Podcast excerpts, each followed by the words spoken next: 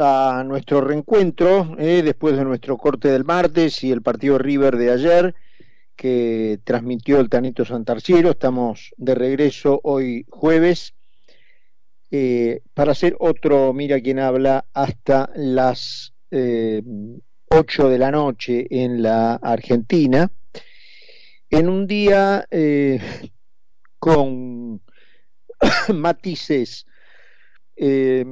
económicos y matices políticos. En materia de la economía, una bruta, un bruto incremento del Banco Central ya a niveles de pornografía, digamos, ¿no? de, la, de la tasa de interés, eh, realmente preocupante, 550 puntos básicos, repito, 550 puntos básicos de aumento de la tasa de interés, eso lleva eh, la tasa de los plazos fijos típicos de 30 días al 75% anual, una tasa nominal mensual de 6,25 por mes. Eh, yo, si me preguntan de alguien que esté pagando esta tasa por que vos le des tu dinero a cambio, yo desconfiaría. Yo desconfiaría. Es decir, 75% anual, 550 puntos básicos de incremento de la tasa de un saque. Eh, yo desconfiaría. Obviamente, los que se manejan como pez en el agua en estas cuestiones del el bicicletismo financiero, seguramente estarán haciendo pingües ganancias, como se dice normalmente. Pero yo desconfiaría. ¿Quién te ofrece pagarte 75% anual? Es decir, en un año vos recuperarías todo el capital y cobrarías 75% más de lo que pusiste. El que te ofrece eso está revelando una desesperación atroz. Entonces, ¿qué hay detrás? ¿Qué hay detrás? Eh, también una especulación con la implementación de un dólar turista. Esto tiene que ver simplemente con sincerar la cuestión e ir llevando el dólar que se aplique a los gastos de tarjeta en dólares, es decir, en el exterior, más allá de que sean o no en Estados Unidos, sino saben que una vez salido de la Argentina todo es dólar. Así que gastos de tarjeta en el exterior de la Argentina, los gastos de tickets y demás, a una convergencia hacia el dólar libre, hacia el dólar en la calle, hacia el dólar blue. Esto es lo que hay detrás del subterfugio llamado dólar turista, dólar Qatar, eh, como lo quieran llamar. Es ir yendo a una convergencia para que el que quiere viajar o gastar dólares eh, lo tenga que pagar al tipo de cambio libre que me parece desde el punto de vista económico una medida mucho más eh, franca y sincera que no esta mentira.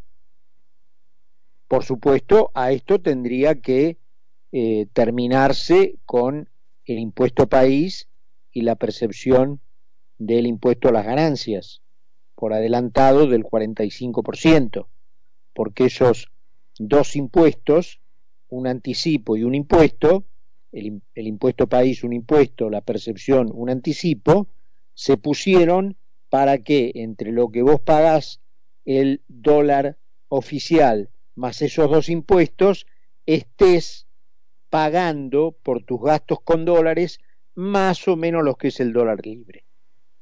Así que si quieren inventar un llamado dólar turista a una cotización parecida al del dólar libre, tienen que ir al diablo estos dos impuestos que pusieron para empardar la diferencia que hay entre el dólar oficial y el libre.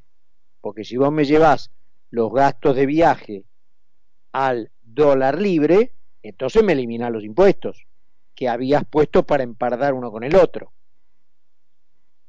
En fin, pero justamente como de impuestos se trata el día, y seguimos en el terreno económico, eh, a mí me gustaría saber quién en la oposición, y ahora voy a tener un comentario específico para el señor Horacio Rodríguez Larreta, que también a lo mejor por ahí puede venir la mano, porque mi pregunta era, ¿quién, quién dio eh, quórum para que, no sé cómo le irán la votación, porque los números de mayoría no lo tienen, pero sí tienen de mayoría absoluta, pero sí tienen los de mayoría simple. Entonces, cuando vos tenés números de mayoría simple que te permiten aprobar leyes, es importante vigilar el quórum para darlo o no darlo. Entonces, en una sesión en donde el oficialismo quiere prorrogar nada más y nada menos que seis impuestos hasta 2027, entre ellos el impuesto a los bienes personales, que es, yo diría, el símbolo de la traición argentina a la buena fe de los estúpidos, porque bienes personales fue el centro de la carnada con la cual el gobierno del presidente Macri sedujo a los que tenían cuentas de ahorro en el exterior a que las blanquearan bajo el beneficio de reducir de modo gradual, como era la costumbre de, aquel gobierno, de hacer todo gradual, reducir de modo gradual el impuesto de bienes personales hasta su mismísima desaparición en 2019. Por supuesto, cuando llegó al frente de todos, lo primero que hizo fue traicionar esa promesa. Y los que quedaron enganchados con aquel blanqueo, eh, si te he visto no me acuerdo. Entonces, a esa gente que se le prometió una eh, desaparición de un impuesto, en este caso de bienes personales, a cambio del blanqueo, se le incumplió. Y ahora no solo eso, sino que un impuesto más allá del blanqueo sí, blanqueo no, estaba destinado a desaparecer y había sido eh, establecido de origen para durar ocho años nada más, creo que hace ocho a su vez que ya debería haber terminado, o sea, fue establecido por ocho años de duración y ya llevamos ocho que ya debería haber sido caducado. Lo prorrogaron y ahora vuelven con su intención de prorrogarlo nada más y nada menos que hasta 2027. Un impuesto que hace ocho años ya no tendría que existir y que además fue el caballito de batalla para enganchar a Giles con el blanqueo.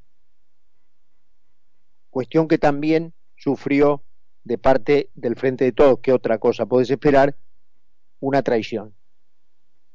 Entonces yo quisiera saber quién fue el que le dio quórum porque el oficialismo no tiene quórum propio en la Cámara de Diputados. Entonces, yo quiero saber quiénes son los que le dieron quórum para seguir con esta traición. ¿No era que la oposición estaba por la baja de impuestos y por llegar al equilibrio fiscal vía el ajuste del gasto? ¿Qué es esto entonces? Si se sabía que la intención del oficialismo era prorrogar impuestos hasta 2027. ¿Por qué le diste quórum? Y esto me lleva al tema eh, Rodríguez Larreta, porque obviamente Rodríguez Larreta es uno de los candidatos más firmes de la oposición, hay muchos, por eso ellos están por el tema de las pasos, de que no les vayan a tocar las pasos, porque es su mecanismo para dirimir todas estas disputas internas que tienen. Pero él es efectivamente uno de los más grosos, uno de los más importantes. Horacio Rodríguez Larreta, el jefe de gobierno de la ciudad. Hoy circuló y sigue circulando una eh, fotografía de Horacio Rodríguez Larreta eh, con... Ustedes saben que la Argentina es el país de la fotografía. O sea, en donde una fotografía, eh, ahí sí que cabe la frase vale más que mil palabras. Una, esa frase, una imagen vale más que mil palabras, porque el, la Argentina es el país de la foto. Y a partir de la publicación de una foto, surge toda una cadena de interpretaciones eh, que, no, que no existe en otros lados. Por eso la Argentina le da tanto valor a las fotos, a las fotografías.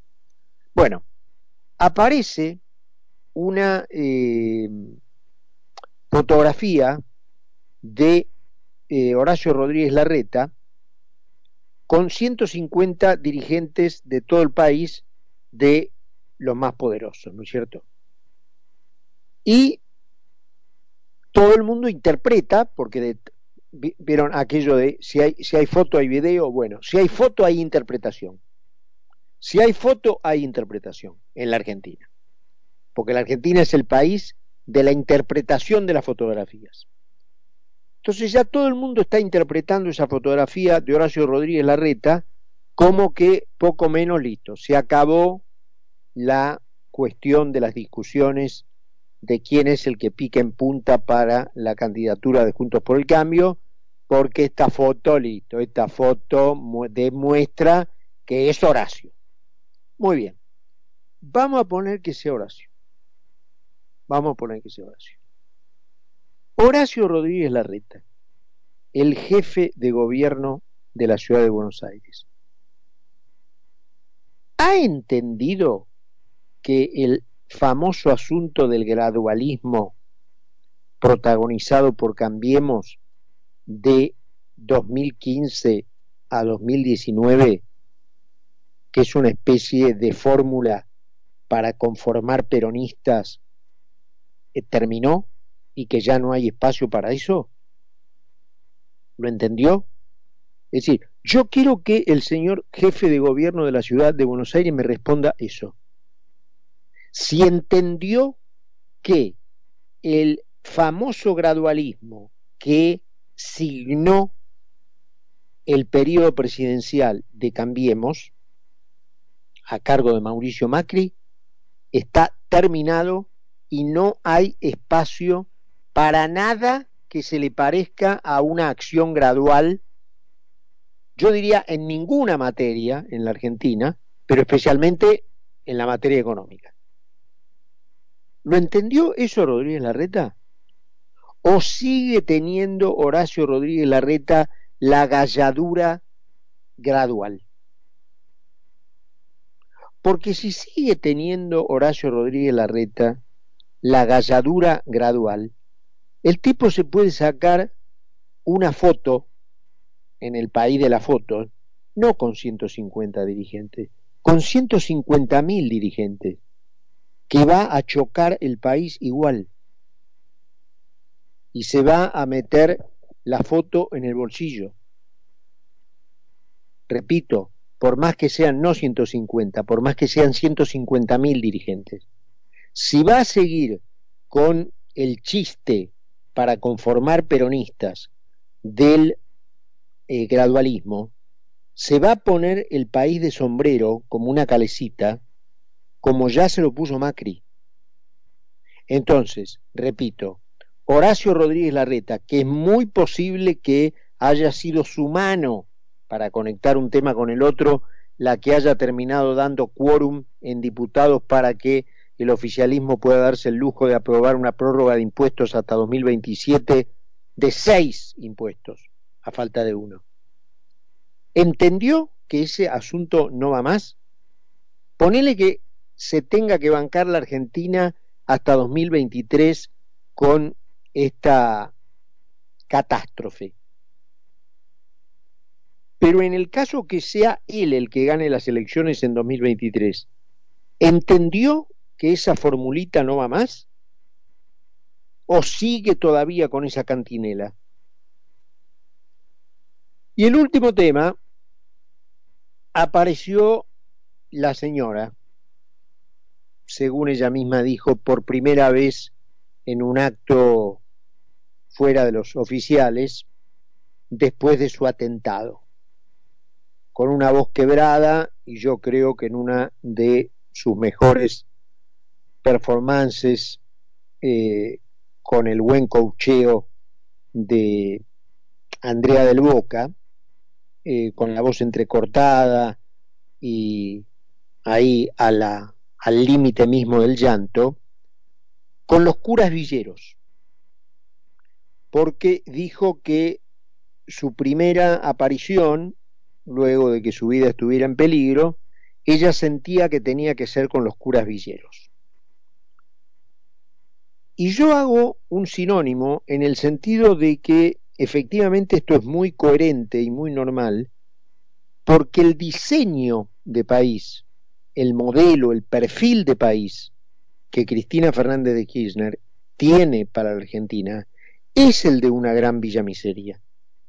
Entonces es normal que su primera aparición pública después del atentado sea con los curas villeros. Porque ella tiene como perfil de país una gran villa miseria. Y quiso refrendar esto con eh, contando una anécdota aparentemente íntima en el sentido de que al día siguiente del atentado el Papa Francisco la habría llamado para decirle que la violencia de los hechos empieza por la violencia de las palabras. ¿En serio? ¿En serio que le dijo eso? ¿Y por casa cómo andamos? ¿Quién inventó la violencia verbal política en la Argentina? ¿Quién la recreó luego de que en los 90 prácticamente hubiera desaparecido de la terminología política del país. ¿Quién la trajo de vuelta? Son dos preguntas. ¿Quién la inventó? ¿Y quién la trajo de vuelta cuando parecía olvidada? Con esta cuestión del clasismo estoy cada vez más cerca de responsabilizar más por la catástrofe argentina al catolicismo pobrista que al peronismo. 7 y 20 en la tarde, 17 grados ahí en Buenos Aires. Carlos Mira y Carlos Poncio hacen Mira quién habla. Mira quién habla.